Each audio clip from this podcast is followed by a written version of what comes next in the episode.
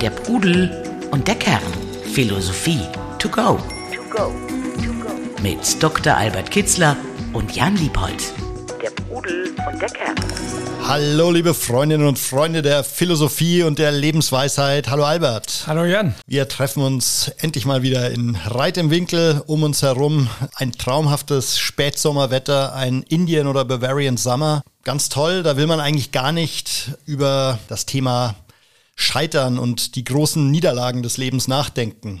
Gleichzeitig ist es ja so, dass wir alle davon ausgehen müssen, wie, dass uns in unserem Leben uns die großen Niederlagen ereilen werden, das große Scheitern, sei es der versemmelte Vortrag, die nicht funktionierende Geschäftsidee oder vielleicht auch die Beziehung, die man vor die Wand gefahren hat. Das alles, da werden wir nicht dran vorbeikommen. Jeder muss sich darauf vorbereiten, damit klarzukommen und danach auch wieder aufzustehen. Siehst du das auch als eine der großen Lebensaufgaben, sich darauf vorzubereiten und dann richtig mit Niederlagen beziehungsweise dem Scheitern umzugehen? Unbedingt. Äh, davon ist niemand äh, befreit, dagegen ist niemand gefeit, dass äh, irgendwelche Pläne, Wünsche sich nicht erfüllen oder Begierden man die nicht befriedigen kann. Das ist mit eines der Hauptkapitel. Ich nenne das Umgang mit der Welt, Umgang mit dem Schicksal, Umgang mit dem, was ich nur allenfalls beeinflussen kann, was aber nicht ganz in meiner Hand liegt. Das kann immer ganz anders laufen, als ich es mir vorgestellt habe. Und das passiert jedem und das passiert jedem fast täglich. Und da die Ruhe zu behalten, sich dann nicht aus der Mitte werfen zu lassen, nicht zu Tode betrübt werden und nicht aus einer angemessenen Trauerphase wieder herauszukommen, um das Leben neu zu beginnen, das äh, heißt eigentlich tatsächlich, und das ist auch der, das, was der Weise als einziges Scheitern kennt, kein glückliches Leben zu führen. Also, weil ja das äh, Gegenteil eines gelingenden Lebens dann letzt, in letzter Konsequenz ein gescheitertes Leben ist. Könnte man so bezeichnen, ja, natürlich. Mhm. Aber gehen wir erstmal so auf die, ihr merkt schon, wir sprechen heute um, über das große Thema das Scheitern. Sprechen wir mal über so den Umgang mit den, nennen wir es mal die kleineren Niederlagen. Also da denke ich jetzt eben daran, ein Projekt funktioniert nicht. Man hat da was Großes, man hat sich da verhoben, man hat da etwas angestoßen, was dann aus, aufgrund von eigenem Verschulden oder aber auch aufgrund von äußeren Umständen nicht funktioniert. Damit muss man ja, also da, da geht es ja schon mal darum, so, sich im Vorfeld darauf vorzubereiten, wenn man so ein Projekt startet. Ähm, wie, wie stelle ich mich mental darauf ein? Muss ich von vornherein darüber nachdenken, was mache ich, wenn das nicht klappt?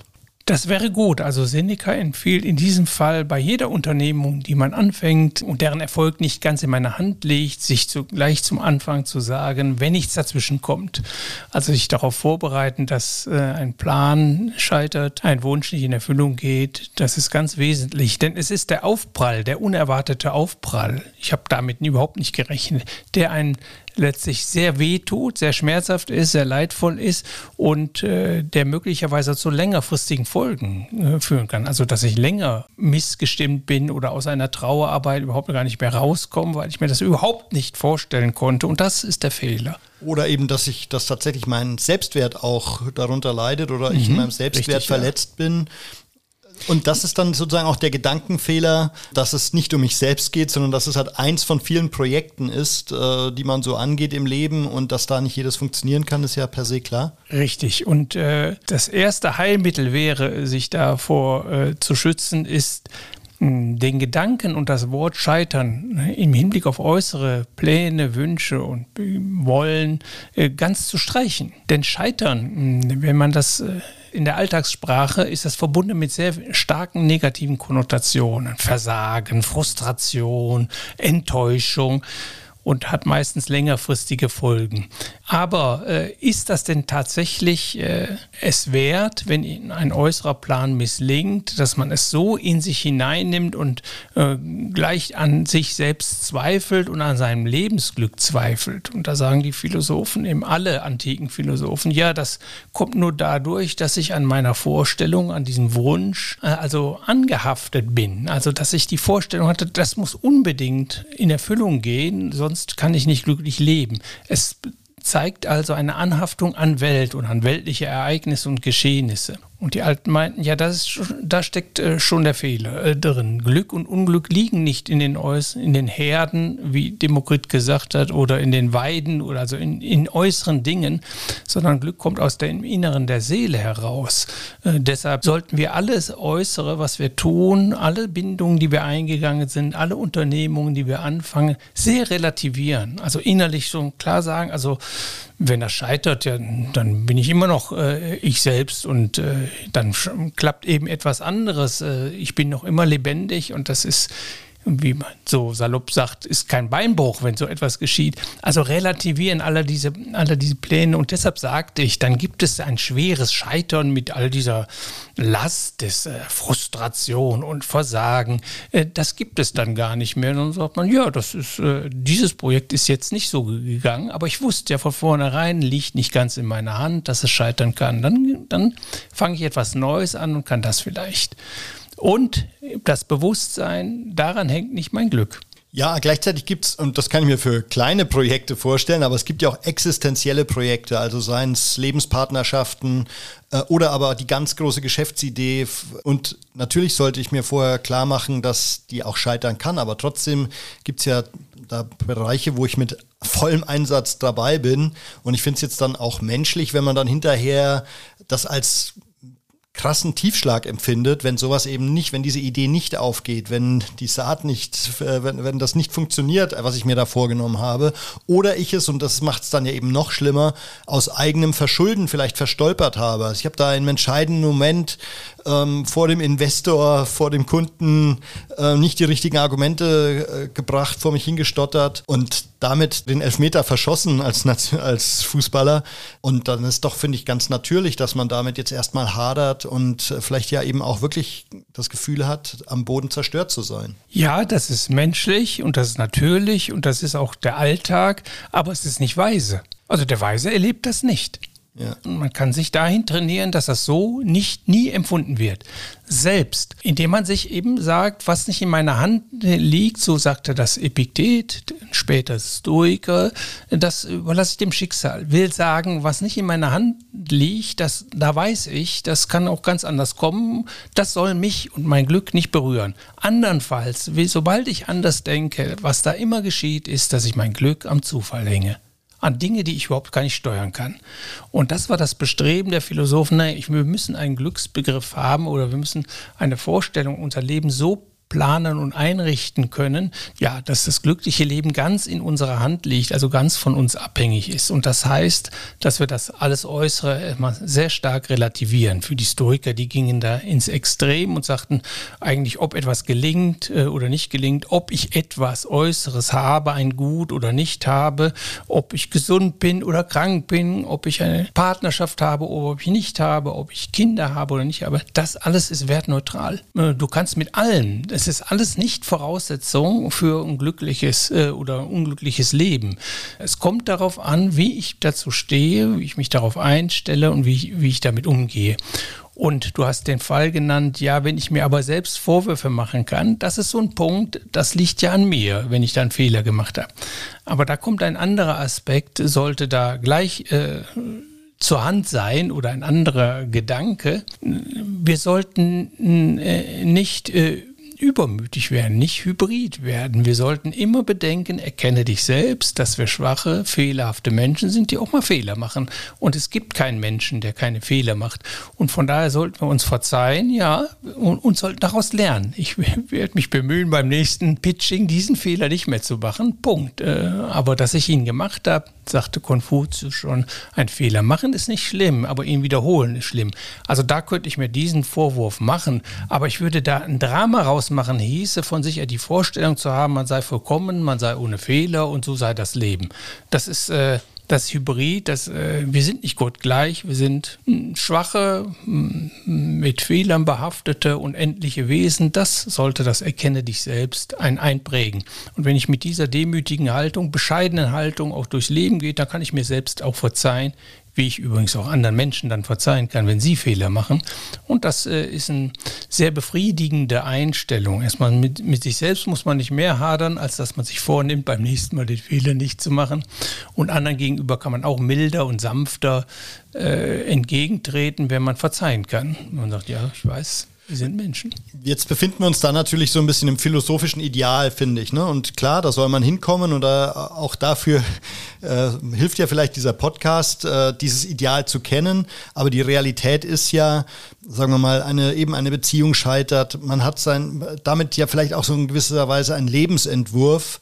Und wenn man so einen Tiefschlag eben bekommt, so einen Schlag in die Magengrube, dann kann man doch, finde ich, schon auch mal erstmal eine Weile liegen bleiben. Man braucht dann vielleicht auch ein, zwei, drei Jahre, da wieder drüber wegzukommen oder eben äh, die gescheiterte Geschäftsidee, wo das ganze Geld drin gesteckt hat. Da finde ich, ähm, tut man demjenigen dann auch Unrecht, wenn man ihm sagt, du, das nimmst doch locker, ähm, das Leben geht weiter, aufstehen, abputzen, weitermachen. Klar, es ist, das ist eine gute Haltung, aber wenn man so im Staub liegt, dann ist man wahrscheinlich nicht so in der Lage, das so einfach so äh, zum, zur Tagesordnung überzugehen. Ja, ich denke, das hat häufig seinen Grund, weil man da nicht darauf vorbereitet ist, beziehungsweise sich nicht darauf vorbereitet hat. Das meinte Seneca, wenn er sagt, bei jeder Unternehmung und von mir aus auch die Eheschließung, sei dir bewusst, das kann auch schiefgehen, das kann mhm. endlich sein. Aber gut, du sprichst natürlich einen ganz natürlichen, alltäglichen Sachverhalt an. Ich denke, durch die richtige philosophische Haltung, wenn die einmal verinnerlich ist, kann ich in der Tat sehr schnell darüber hinwegkommen. Aber äh, andererseits kann man auch sagen, gerade bei Beziehungen oder gerade wenn man Menschen verliert, man wollte eine große Familie aufbauen und plötzlich sind die weg oder es geschieht irgendein Unglück oder es wird jemand sehr krank, dann sollte man nicht wie ein kalter Klotz sein, dann sollte natürlich schon leiden oder trauern und schade, dass das nicht geklappt hat, war doch so ein toller Mensch, mit dem ich da zusammengegangen bin. Und diese Phasen des Leidens und der Trauer, die sind wichtig äh, und die sind auch sehr lehrreich. Durch Leiden lernen, sagte Aeschylus, der griechische Tragiker schon. Und äh, das sollte man nicht verdrängen, sondern umarmen und daraus versuchen, etwas Positives zu machen, auch daraus, äh, daraus zu lernen. Aber, und das ist der Punkt, alles angemessen, im angemessenen Rahmen, irgendwann maßvoll, irgendwann sollte Schluss sein und sollte ich wieder zum Leben zurückkehren und sagen, so, jetzt äh, haben wir das überwunden, wir haben es verarbeitet, jetzt geht es weiter. Ja. Und dann glaube ich ja auch dieser Schritt, das vielleicht auch umzuinterpretieren. Ne? Also dass mhm. man die, ähm, dieses Scheitern als Lernprozess äh, für sich begreift oder eben vielleicht ja auch ähm, sagt, ja, so toll war jetzt der Job oder wäre der äh, Job gar nicht gewesen, den ich da jetzt nicht bekommen habe. Vielleicht ist das Leben als Unternehmer auch gar nicht das, was äh, ich führen will. Also da gibt es ja verschiedene Möglichkeiten, so ein Scheitern für sich erstmal umzuinterpretieren, aber eben auch gleich mal zu analysieren, was sind eben die Lehren, die ich daraus ziehe, wo merke ich, wo kann ich vielleicht die Idee verbessern, äh, mein Verhalten verbessern, meine Ambitionen relativieren. Vor allen Dingen sich sagen, es gibt nur ein Scheitern dass mein Leben nicht gelingt, dass ich kein glückliches Leben führe, dass ich am Ende meines Lebens äh, sage, ach, das mal alles, alles ist schief gelaufen und ich gehe nicht erhobenen Hauptes und mit den Worten, wie ein Philosoph sich ausdrückte, es war schön gelebt zu haben, ich will es gerne wieder machen. Äh, also das, das ist das einzige Scheitern. Das andere sind alles äh, kleine Unglücke oder kleine ähm, Missgeschicke relativieren, aber das ist äh, sich klar machen, immer wieder, das ist für mein persönliches Glück, ist das nicht entscheidend.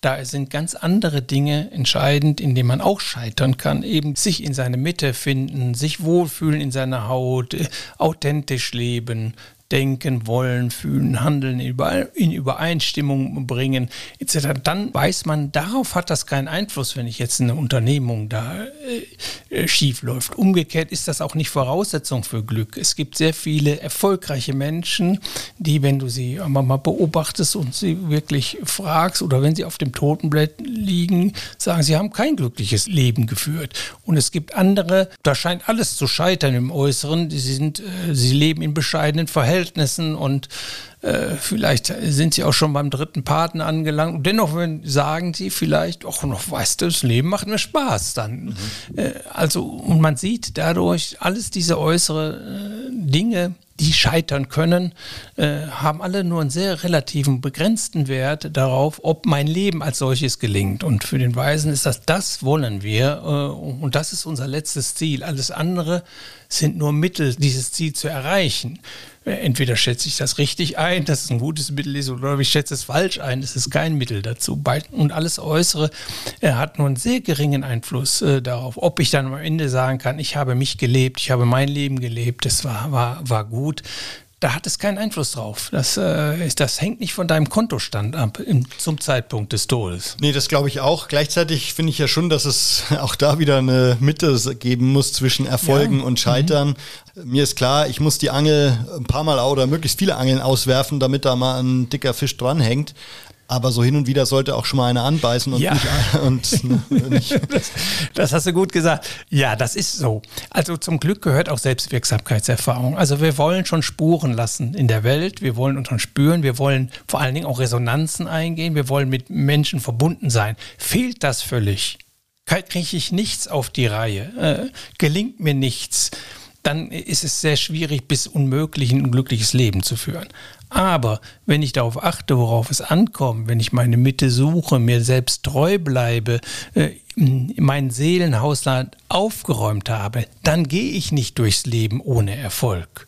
Äh, dann, dann stellt sich das automatisch ein, dann gehe ich auch nicht durchs Leben ohne irgendwelche Verbindungen, äh, Verbundenheit zu empfinden, also Resonanzbeziehungen aufzubauen, empathische Beziehungen, die einem wirklich viel Kraft geben, das gibt es gar nicht. Es gibt kein Leben außer das von Kaspar Hauser, der da eingesperrt war, äh, ohne Beziehungen äh, und ohne, äh, dass ich irgendetwas tue in der Welt, das entweder erfolgreich oder nicht erfolgreich sein kann. Selbst wenn ich mein Zimmer aufräume, ist das schon eine Selbstwirksamkeitserfahrung, ist das schon ein Erfolg.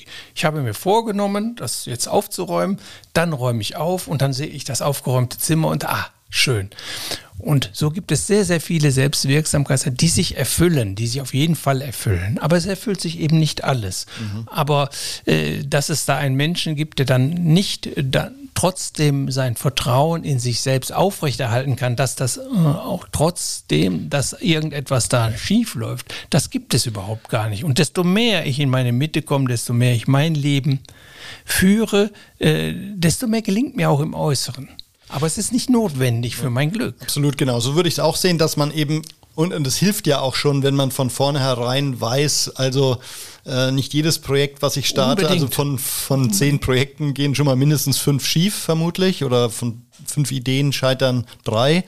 Das ist, glaube ich, schon mal ein, ein, realistisches Verhältnis. Und wenn man das für sich klar hat und auch die erfolgreichsten Manager und Fußballer und wie äh, sonstige Erfolgstypen sind eigentlich wahrscheinlich auch nur deswegen da, weil sie eben wieder aufgestanden sind ne? und weil ja. sie weitergemacht haben und sich nicht ins Boxhorn haben jagen lassen von, von Niederlagen oder von eben Scheitern. Also Jan, ich kann dir versichern, in meinen letzten zehn Jahren, da ist einiges schiefgelaufen wie bei jedem Menschen. Ist überhaupt nicht so eingetreten, wie ich mir das vorgestellt habe.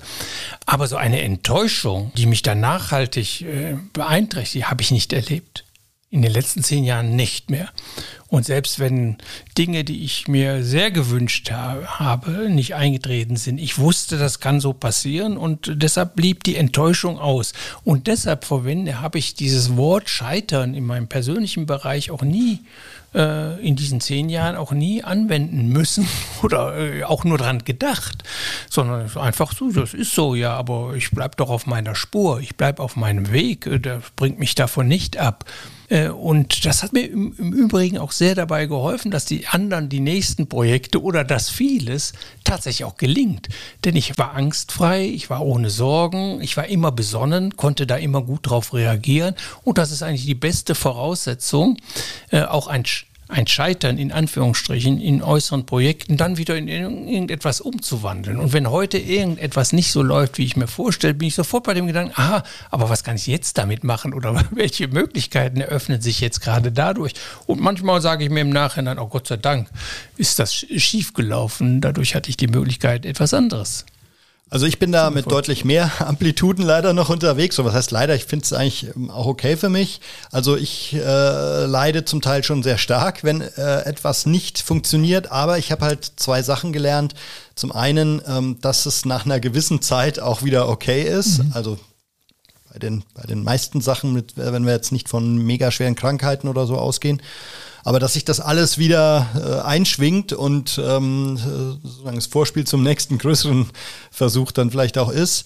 Äh, und zum anderen, dass äh, mir Humor und Selbstironie auch so ein bisschen hilft, ähm, das alles nicht so ernst zu nehmen und damit zu versuchen, ein bisschen Leichtigkeit reinzubringen, auch in so ein Scheitern. Das macht es für einen selber, aber auch für die Umwelt, die ja zum Teil dann auch betroffen draufschaut ähm, auch einfacher. Ne? Ja, das ist es doch gerade, was die Philosophen als äh, sagen, als bedeutungslos, äh, das äh, als Relativierung äußerer Werte meinen. Was ist das? Humor zu haben, ich gehe in Distanz, die Leichtigkeit des Seins zu bewahren. Ja, ich bin da gar nicht so gebunden. Da schaue ich drüber hinweg. Ich sehe das größere Ganze. Oder als manchmal so ein einzelner beruflicher Erfolg bedeutet da gar nichts im größeren Ganzen. Die Familie ist noch da, die Kinder sind noch da, sind nicht weggelaufen. Also es gibt noch genügend Kraftquellen Quellen und genügend Glücksquellen, die abseits vom Beruf oder von dem, von dem konkreten Projekt dann weiter bestehen. Das ist es doch gerade, die innere Unabhängigkeit zu bewahren, zu all dem, zu den Erfolgen von all dem, was man anfängt äh, zu unternehmen. Und das immer leicht zu sehen. Ja, ich habe es versucht, ich habe mein Bestes gegeben. Und das allein ist schon eine große Glücksquelle und daraus sollte man sein Selbstvertrauen ziehen oder sein Selbstbewusstsein, sein Selbstwertgefühl darin begründen, dass ich von mir aus alles Gute getan. Ich kann mir keinen Vorwurf machen. Ich habe mein Bestes getan. Dass dann irgendwelche Dinge passiert ist, mit denen keiner rechnen konnte, das ist eben so. Also kein Grund, äh, auf Dauer betrübt zu sein. Und jetzt so als Philosoph hast du auch nicht den Anspruch, dass dann irgendwann mal dein philosophisches Vermächtnis, der Kitzlersche Imperativ oder so übrig bleibt. Und wenn das nicht passiert, dann bist du da als Philosoph gescheitert? Ähm, ja, ähm, ich würde nicht sagen, ich bin als Philosoph gescheitert. Ich würde objektiv kann man vielleicht feststellen, ja, du hast keine Spuren hinterlassen und äh, hast auch niemanden äh, zu einem weisen Leben überreden können. Äh, das, das wäre schade. Ich wünsche mir natürlich äh, Erfolg, aber mein Glück, äh, und ich gebe das Beste dafür, aber mein Glück hängt nicht daran, wie groß der ist und ob da überhaupt irgendein Erfolg ist. Man sollte einen Beruf ergreifen, das hat mit Erkenne dich selbst zu tun, der irgendein Talent auch aufnimmt, das du hast. Und jeder hat Talente. Und wenn ich da den, wenn ich dieses erkannt habe und äh, dieses Talent auch zu meinem Beruf gemacht habe, dann bleibt irgendein Erfolg dann auch nicht aus. Also es reicht dann immer für die, für die Selbstwirksamkeitserfahrung. Aber dann muss man sich sagen, demütig ich bin demütig, bescheiden und selbstgenügsam. Ich weiß, dass ich kein Kant werde, kein Hegel werde und kein Sokrates, aber in meinen Grenzen, mit meinen Fähigkeiten habe ich das Beste aus mir gemacht und das reicht mir. Ob ich dann noch in 200 Jahren gelesen werde, ob ich jetzt äh, 100.000 Leser habe oder 10.000, der Seneca hat das mal schön auf den Punkt gebracht fragte einer einen Philosophen, ja, du beschäftigst dich mit so schwierigen Sachen, die kaum einer versteht. Wie, wie, wie kommst du, ja, oder die nur sehr wenige verstehen, wie kommst du damit klar? Dann sagte der Philosoph, ja, mir genügen wenige. Ja, mir genügt einer. Ja, eigentlich genügt mir auch keiner. Mhm. Äh, das, äh, diese Einstellung habe ich und dann tue ich mein Bestes und tatsächlich denke ich, ist das ein Teil meiner Begabung. Ich meine sogar meine stärkste Begabung. Wie groß die objektiv ist, das mag dahingestellt sein, aber ich lebe sie aus und bin glücklich damit. Und tatsächlich kann ich dir auch sagen, so wie ich vorhin sagte, die Erfolge bleiben dann auch nicht aus. Äh, ich habe durch das Feedback meiner Schüler, meine der Teilnehmer meiner Seminare, den Leser meiner Bücher, äh, brauche ich, äh, brauche ich keinen Trübsal zu blasen, auch wenn ich, äh, äh auch wenn ich, wie gesagt, nicht, äh, ja, kein bedeutender oder epochemachender Philosoph werde ich nicht und bin ich auch nicht. Und äh, ja, für die akademische Philosophie bin ich gar nicht existent. Mit all dem kann ich wunderbar leben. Ähm, ist das dann so eine Haltung, ähm, oder anders gefragt, es geht ja auch darum, so ein bisschen seine Schwächen zu erkennen. Du hast jetzt gesagt, man muss seine Stärken erkennen. Ich, ich meine Gegenthese wäre, ich glaube, es geht auch sehr häufig darum, seine Schwächen zu erkennen und sich dann um die herumzutänzeln äh, und die wegzulassen, um dann vielleicht weniger Niederlagen oder Scheitern zu erleben. Dialektisch betrachtet äh, schließt sich das eine das andere mit ein. Also meine Stärken zu erkennen heißt auch genau zu wissen, also da und da bin ich nicht stark. Das heißt, man erkennt seine Schwächen. Aber du hast völlig recht, man muss lernen in dem Leben, mit beidem optimal umzugehen. Das mhm. heißt, mit den positiven Veranlagen, dass ich unbedingt suche, einen Beruf, äh, zu finden, äh, in dem diese Talente auch äh, zum Tragen kommen, wo sie sich verwirklichen können, äh, wo sie angewendet werden können. Andererseits Dinge meiden oder dort, wo ich Schwächen und Fehler habe, in einer Weise damit umzugehen, dass ich nicht mich selbst oder andere schädige und äh, dass sie nicht zum Tragen kommen, dass sie sich nicht realisieren äh, und äh, wenn sie sich realisieren, dass ich dann in einem gut damit umgehen kann. Etwa, dass ich mir verzeihe, sagen, ja, ich weiß, dass in diesem Punkte bin ich nicht gut oder da reagiere ich immer so und da habe ich jetzt aber wieder so reagiert. Das ist eben so. Ich bin so, wie, wie ich bin. Ich nehme mich an mit allen Schwächen und Stärken. Also auch da gibt es dann Rezepte zu. Auch in dem Bereich, wo ich diese Schwächen oder Stärken nicht abbauen kann, sondern wo ich damit leben muss. An vielen negativen Dingen kann man ja arbeiten. Man ist ein Mensch, der sich entwickelt. Also ich muss nicht ständig immer Ärger, wenn ich, sagen wir mal, von meinem Naturell her dazu neige, mich schnell über etwas zu ärgern. Das brauche ich nicht ewig zu haben. Also ich kann das abbauen. Ich kann Neid abbauen, ich kann Eifersucht abbauen und die eine Hauptaufgabe verstand sich die, äh, so verstand sich die antike Philosophie und Weisheitslehre im Leben besteht darin, an diesen Schwächen so zu arbeiten, dass sie äh, am besten gar nicht mehr auftreten, gar nicht mehr in Erscheinung treten. Und an vielen Stellschrauben kann ich dafür sorgen, durch entsprechende Selbsterziehung, Selbstkultivierung, dass äh, bestimmte Schwächen, die vielleicht angelegt sind, äh, gar nicht mehr zum Tragen kommen oder irgendwann verschwinden. Oder ich mir eine neue Haltung zulege, die Richtig, dann halt ja. eben sagt, also ähm, ich habe zwar hier in diesem Moment versagt, aber ich bin kein Versager. Ne? Und das ja. ist ja, glaube ich, mhm. so die, das, wo man hinkommen muss, um dann aber halt trotzdem immer zu schauen, also okay, da habe ich was falsch gemacht, wie äh, gehe ich da das nächste Mal anders mit um? Ja, wenn ich ein philosophisches Leben führe und mir auf die Spur komme, äh, mich selbst auch finde, dann wächst das Selbstvertrauen auch. Und es ist dann nicht da, wenn ich mich einer Illusion hingebe, eine falsche Vorstellung von mir habe, von meinen Stärken und Schwächen oder wenn ich da überhaupt gar nicht zu, gar nicht auf die, mich auf die Suche nach mir selbst begebe, dann äh, werde ich Frustration erleben, eine Enttäuschung erleben und dann schwindet Selbstvertrauen. Also das hängt unmittelbar zusammen. In seine Mitte kommen und Selbstvertrauen und Selbstwertgefühl aufbauen ist dasselbe. Und gleichzeitig positiv betrachtet ist ja auch so, ähm, für den Selbsterkenntnisprozess brauche ich das Scheitern ja auch. Ne? Und wenn ich jetzt, weil Richtig. ich muss ja mhm. erstmal verstehen, was da nicht geklappt hat, was, was da mein Anteil daran war. Und diese Schönheit des Scheiterns äh, zu erfahren und daraus ähm, sich selbst zu erkennen, ja, das kann um, ja auch was sein. Unbedingt. Also Goethe meint, es geht gar nicht anders. Äh, sich selbst äh, erkennen, äh, das geht nicht im stillen Kämmerlein, sondern du musst rausgehen und tun, wonach der ist und dann äh, dich beobachten, tut es mir gut, kann ich es gut oder kann ich es nicht gut. Zehn Jahre oder noch länger hat Goethe damit gekämpft, ist er nun ein Dichter oder ein Maler? Er hat gerne gemalt. Erst mit 38, erst auf der Italienreise, kam er zu der Feststellung, nein, äh, da reichen meine Talente nicht aus. Ich kann zwar so hobbymäßig äh, ein paar schöne Bilder malen, aber ich bin kein, tief im Innern kein Maler, ich bin doch ein Dichter. Also da gehört es unbedingt dazu, äh, sich auch zu irren, auch Dinge auszuprobieren, die da nicht funktionieren. Ich würde das eben nicht scheitern, sondern sie mhm. funktionieren da nicht. Aber was funktioniert ist, ich habe eine Lehre, ich habe mich selbst erkannt. Das ist nicht mein Weg. Ich war ja Anwalt, ich war Filmproduzent, jetzt bin ich Philosoph. Obgleich das Dasein als Anwalt und als Filmproduzent etwas in mir äh, aktiviert hat oder angesprochen hat, dass ich also gewisse Talente da hatte, war das aber nicht das, was mich letztlich vollkommen erfüllt äh, hat. 25 Jahre, 20 Jahre ging ich in die Irre. Aber es war, da es nicht ganz äh, mir ganz fremd war und Dinge mir angesprochen hat, war es trotzdem eine gute Zeit und eine wichtige Lehre. Und ich kann die Philosophie, die ich heute weitergebe, hätte ich vielleicht so gar nicht, ich wäre nie zu ihr gekommen und könnte sie vielleicht gar nicht so weitergeben, wie ich das tue, wenn ich nicht diese Erfahrung auch gehabt hätte. Oder beim Wandern äh, vom Weg abkommen, äh, dadurch lernt man die Gegend kennen.